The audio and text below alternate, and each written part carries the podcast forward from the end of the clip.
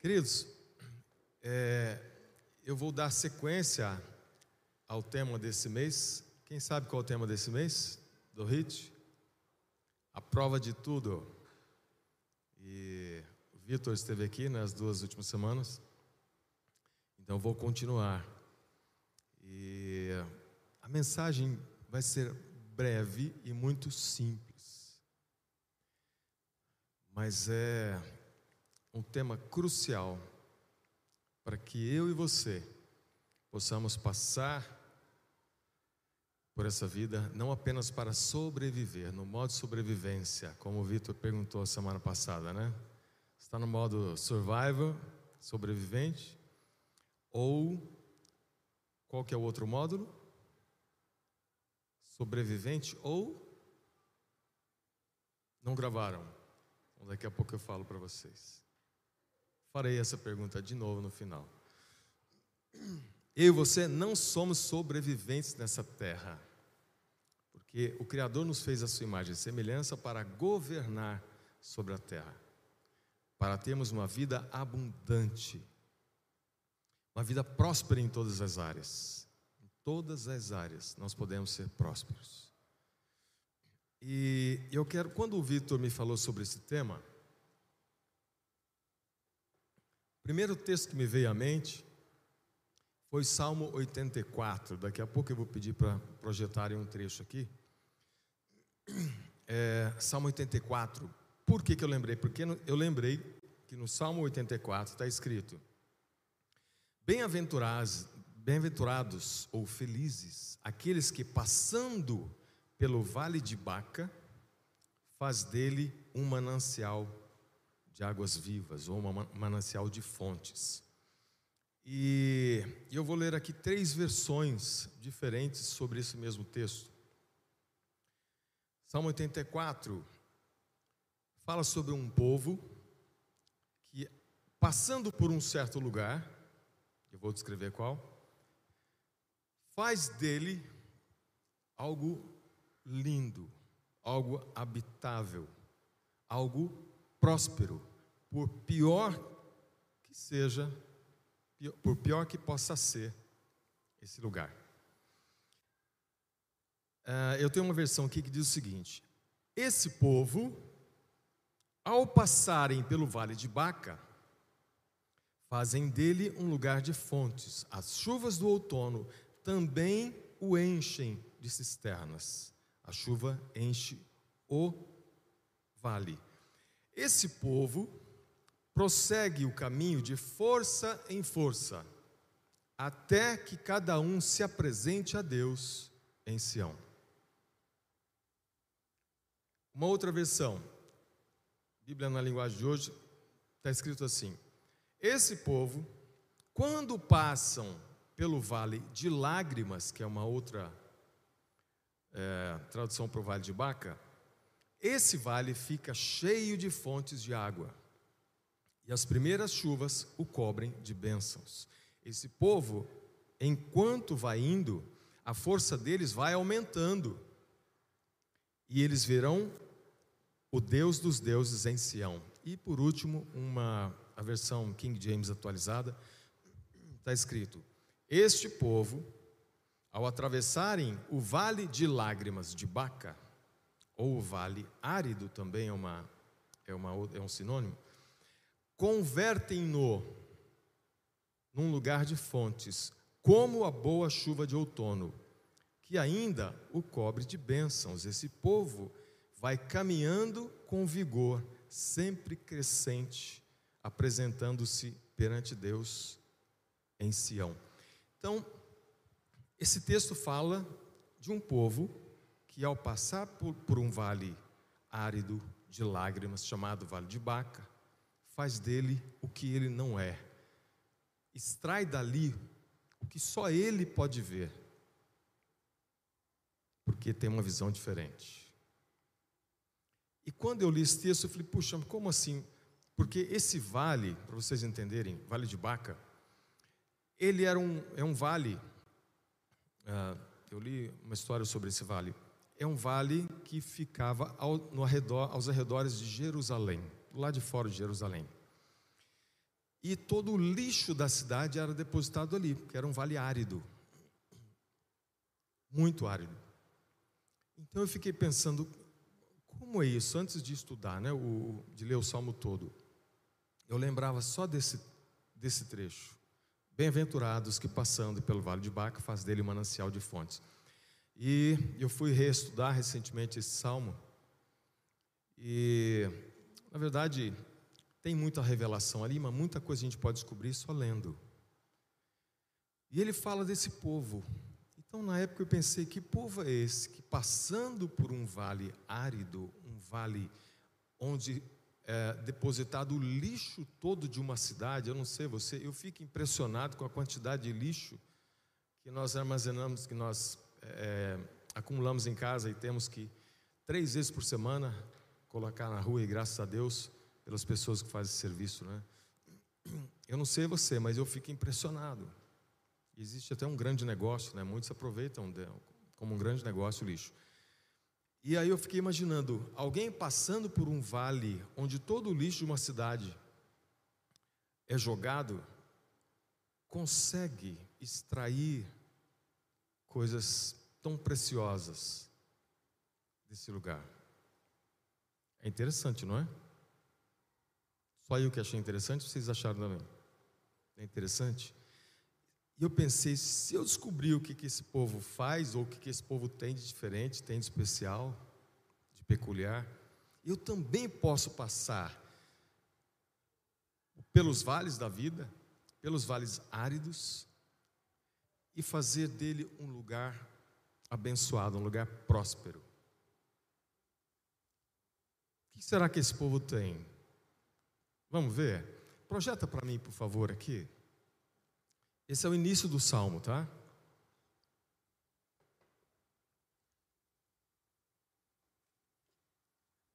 Vamos lá. Salmo 84. Como é agradável o lugar da tua habitação, Senhor dos exércitos. A minha alma anela e até desfalece pelos seus átrios. Próximo, Rafa.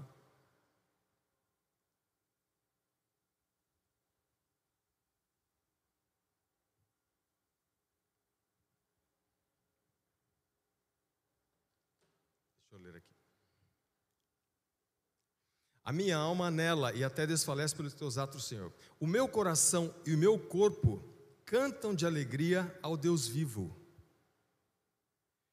Até o pardal achou um lar e a andorinha um ninho para si, para abrigar os seus filhotes. Um lugar perto do teu altar, ó Senhor dos exércitos, meu Rei e meu Deus.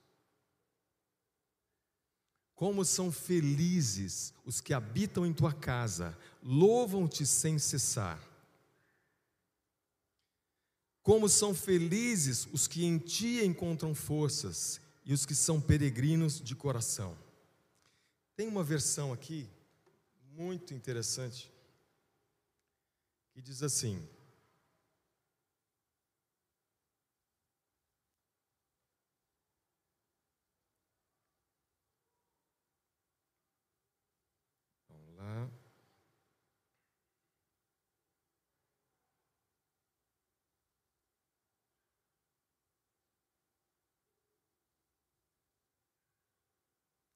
Eu perdi.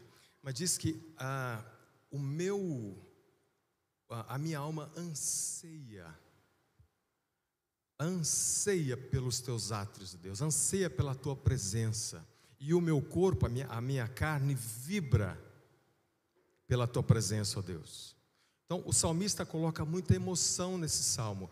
Esse povo, que quando passa pelo vale de Baca, o vale árido, faz dele um manancial de águas vivas e atrai a chuva de bênçãos que cobre todo esse vale. E tem, e não é só isso.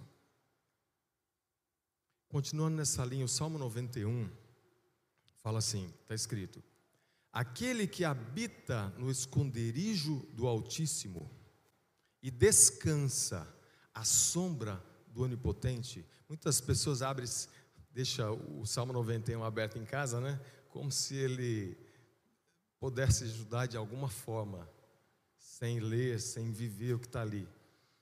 Então, aquele que habita no esconderijo do Altíssimo e descansa à sombra do Onipotente, pode dizer ao Senhor: Tu és o meu refúgio e a minha fortaleza, meu Deus em quem confio. E aí o salmista dá um, um conselho: se você fizer do Altíssimo o seu refúgio, nenhum mal te atingirá. Se você disser, Tu és o meu refúgio e a minha fortaleza, em Ti eu confio, desgraça alguma chegará à tua tenda. E aí Deus diz: Porque Ele me ama, eu o resgatarei e o protegerei. No Salmos está dizendo sobre habitar na casa de Deus. Né? A gente sabe que temos estudado sobre isso, que lá no Éden, quando Adão e Eva decidiram ser senhores da sua própria vida, o Espírito, desobediência a uma ordem que Deus havia dado é, para o jardim do Éden. E aí o Espírito Santo saiu. E quando é que ele voltou? Só em Atos 2, quando o Espírito Santo é derramado sobre os apóstolos e todos que estavam na casa. E a partir daí a partir do sacrifício de Jesus, nós podemos então sermos novamente habitados pelo Espírito Santo, ok? Por isso que o salmista fala sobre ir à casa de Deus, sobre aqueles que habitam em tua casa. E, e é interessante porque hoje nós podemos desfrutar de algo tão precioso. Muito mais poder está em nós hoje do que estava na época que esses salmistas escreveram esses salmos. O próprio Deus hoje habita em nós. Então, hoje, como é que nós poderíamos ler esses salmos? Felizes os que em sua casa habita Deus. Concordam?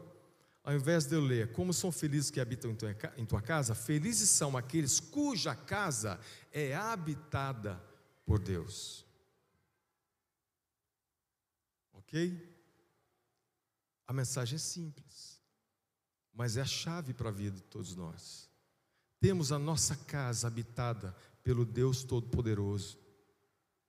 A Bíblia vai falar que nós somos é, o templo do Espírito Santo. Então, Ele habita em nós.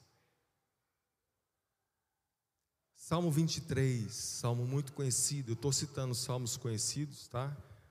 Para a gente ver o quanta coisa tem ali e que normalmente a gente fala como uma reza, uma, uma repetição sem pensar nisso, no poder que há nisso.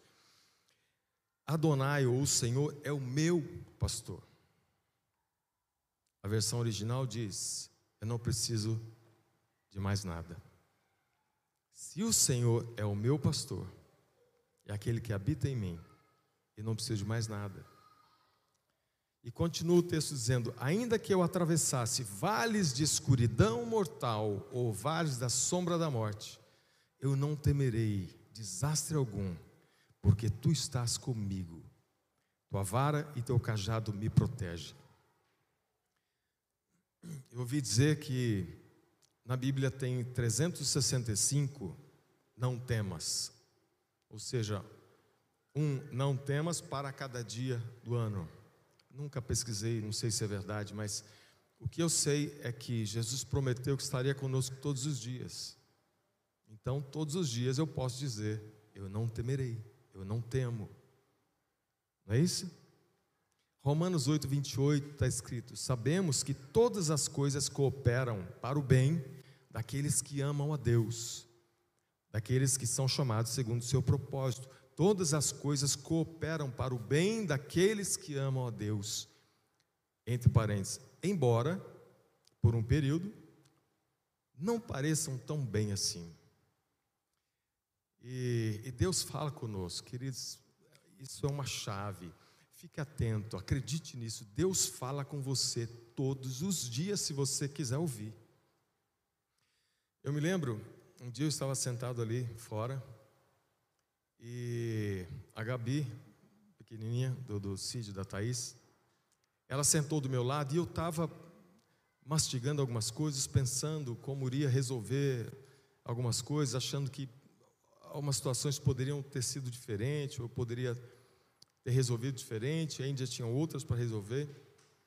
E uma criança, Gabi deve ter o quê? Uns sete, sete aninhos. Do nada, ela sentou do meu lado e falou assim: é, às vezes Deus faz coisas na nossa vida e a gente nem percebe, né? Deus fala ou não fala? Fala. Deus é tremendo. Jesus disse que estaria conosco todos os dias. Em Mateus 28, 18, eu estou terminando, tá?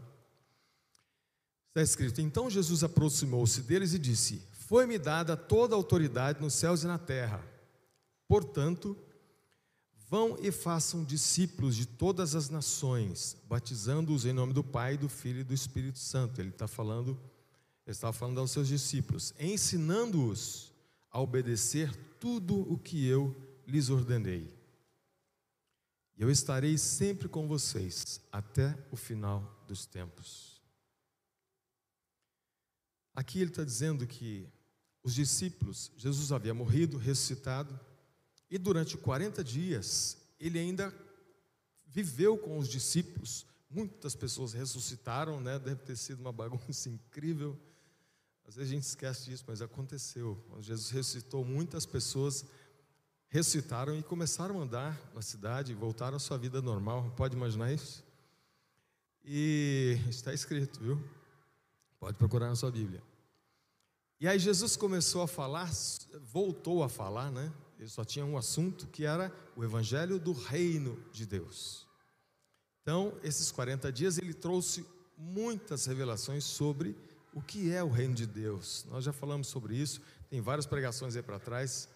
É, dá uma olhada no YouTube, vocês também. Depois é, é, entrem na playlist do, do hoje, vocês vão ver, tem muita coisa sobre isso, sobre o reino de Deus, que é um tema, um dos temas centrais nosso aqui. E, e aqui fala, Jesus, está dizendo: vocês precisam ensinar tudo aquilo que eu ensinei a vocês, que é então sobre o reino de Deus o evangelho do reino de Deus. Ora, o evangelho do reino, que era o único assunto de Jesus, e ele faz questão de dizer que é prioridade na minha vida e na sua vida, é aquilo que nós precisamos viver para sermos como esse povo que atravessando por qualquer tipo de vale que seja. Talvez o seu vale, o vale que você está atravessando hoje, é muito difícil, é muito duro, é muito árido. E você não vê esperança. Qual é a solução? Eu e você precisamos estar inseridos no reino de Deus. Quando nós entramos no reino de Deus, onde há justiça, paz e alegria no Espírito Santo, nós podemos fazer como eles, adorar a Deus, nós podemos cantar, nós podemos fazer desse lugar um lugar onde jorra água, onde através de mim e de você flui águas vivas, a Bíblia fala.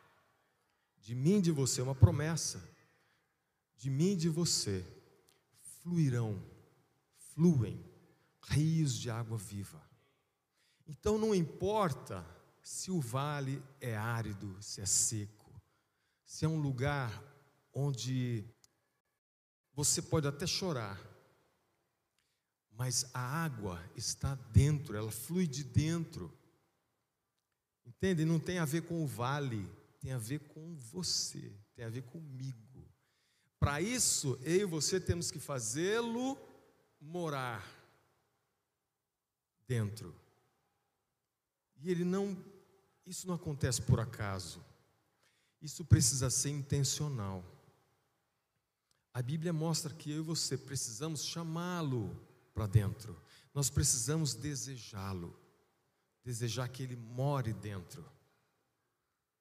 Não apenas que eu sinta uma, que eu tenha uma sensação, um arrepio, alguma coisa do tipo emocional apenas, não, ele precisa morar dentro. Jesus disse que se nós desejarmos, Ele vem e faz morada. Pai, Filho e Espírito Santo dentro de mim e de você. E o texto de Mateus 6, 31 a 33 está escrito assim: Portanto, não se preocupem dizendo, dizendo o que vamos comer, o que vamos beber, o que vamos vestir. Pois os pagãos é que correm atrás dessas coisas, mas o Pai Celestial sabe que vocês precisam delas. Busquem, em primeiro lugar, o reino de Deus e a sua justiça, e todas as outras coisas os serão acrescentadas. Qual é a prioridade?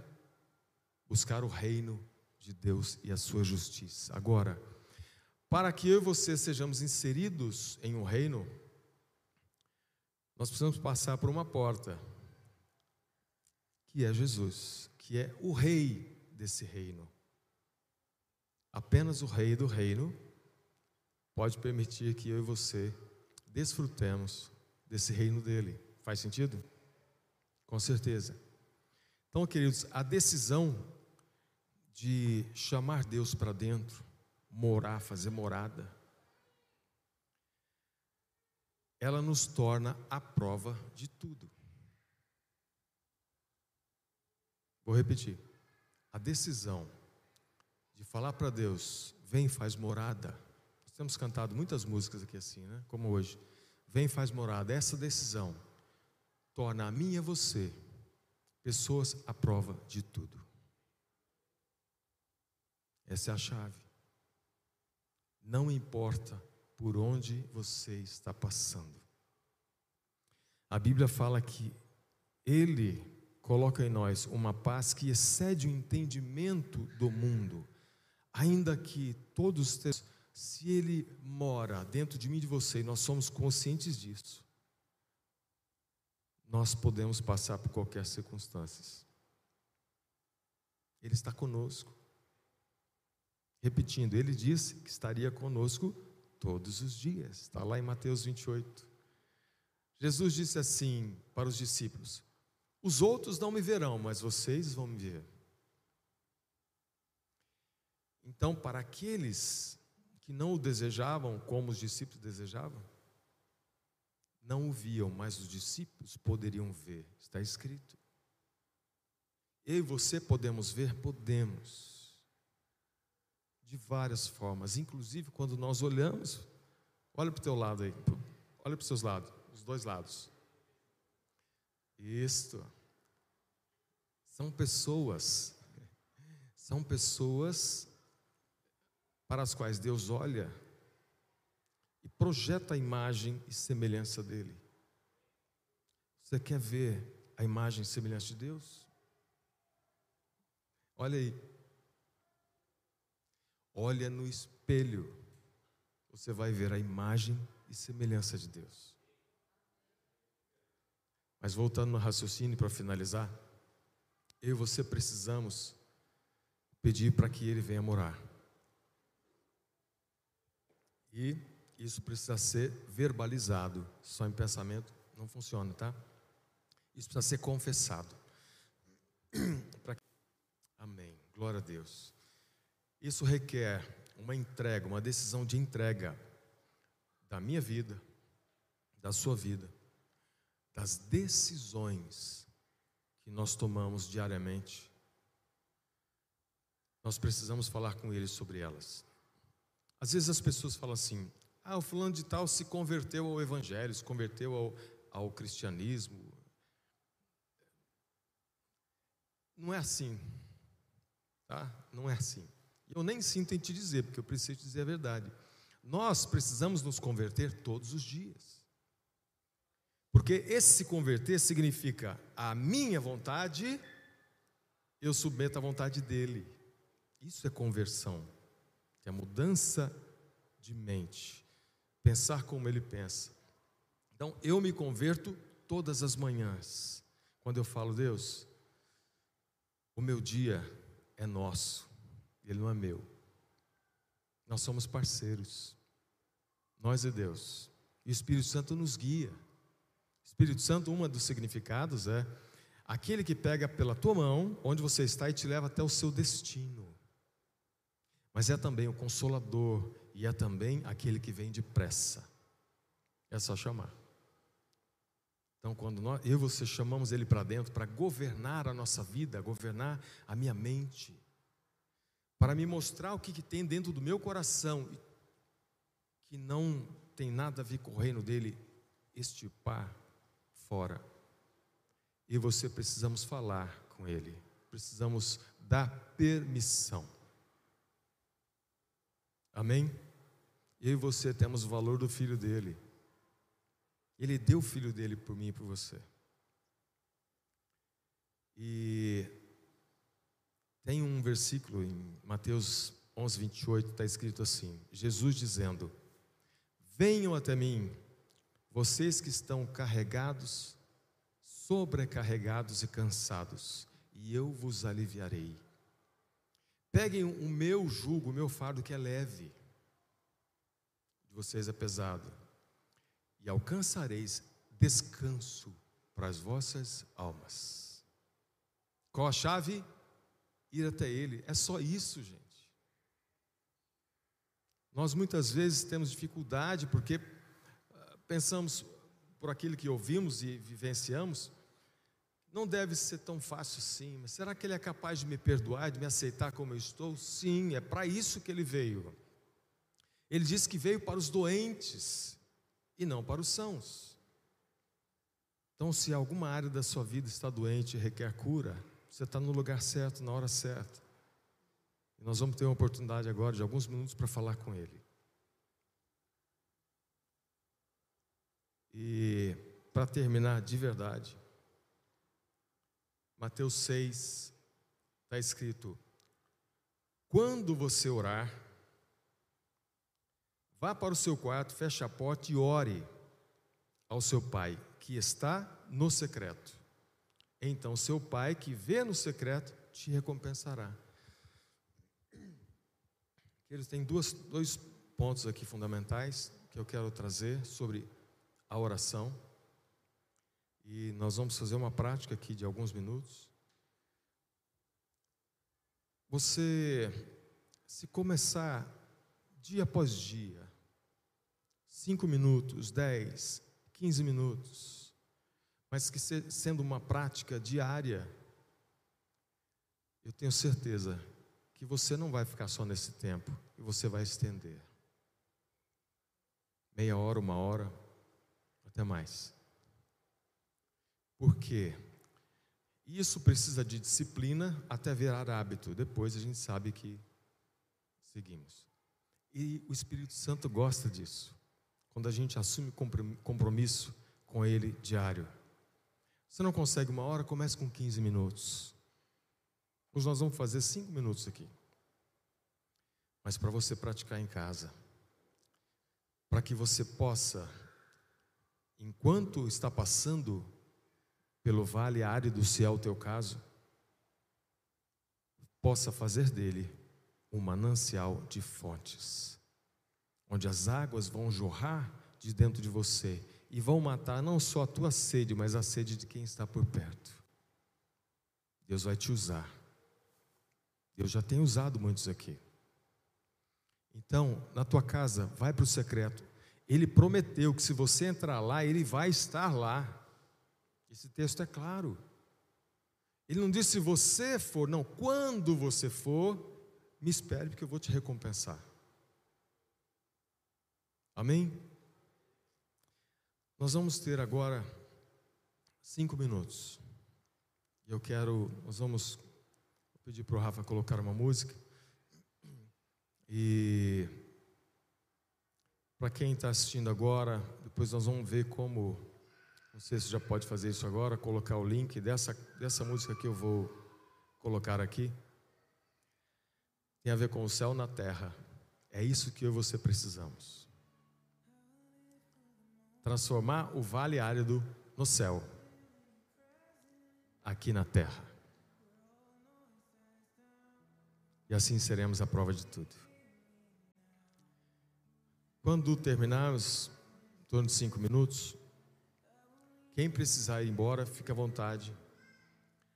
Mas eu e mais algumas pessoas estaremos aqui na frente para quem quiser oração. Se você quiser hoje dizer, Deus, vem morar dentro. Eu não posso mais sozinho. Venha fazer parte integral da minha vida. Te dou a liberdade para entrar e morar. Se você tem essa decisão, nós vamos estar aqui depois orando por você também. Eu vou pedir para eles diminuírem as, luzes para você se distrair o menos possível. É, esquece quem está do seu lado. Se quiser afastar um pouquinho mais, fique à vontade. Não se importe com quem está do seu lado. Agora é você e Deus. Isa, pode diminuir aqui também, tá? Eu quero, de fato, menos luzes. Feche seus olhos para você não se distrair. Isso aqui é apenas um exercício daquilo que você pode e deve fazer em casa, no trabalho, no carro, onde você estiver. Atenção, oração, muitas vezes, é mais ouvir do que falar. Não se preocupe com o que você vai falar, mas atente em ouvi-lo. Aleluia. Glória a Deus. Ele está aqui, não está? Glória a Deus. Difícil? A alma grita, né? Vem um monte de pensamento, muita coisa que tem. Eu tenho que, eu tenho que, eu tenho que. Como é que vai ser isso? E amanhã e tal? Isso é exercício. Depois você avança para mais. Mas comece com com pouco tempo. A chave está na frequência, na disciplina. E Deus vai falando, vai se revelando mais a você e vai te mostrando quem você é, enquanto mostra quem Ele é para você. É uma ótima oportunidade também de olhar para dentro e ouvir a si mesmo. Procure ficar quieto o máximo que você conseguir ouvindo a si mesmo e ouvindo ao Espírito Santo. Amém?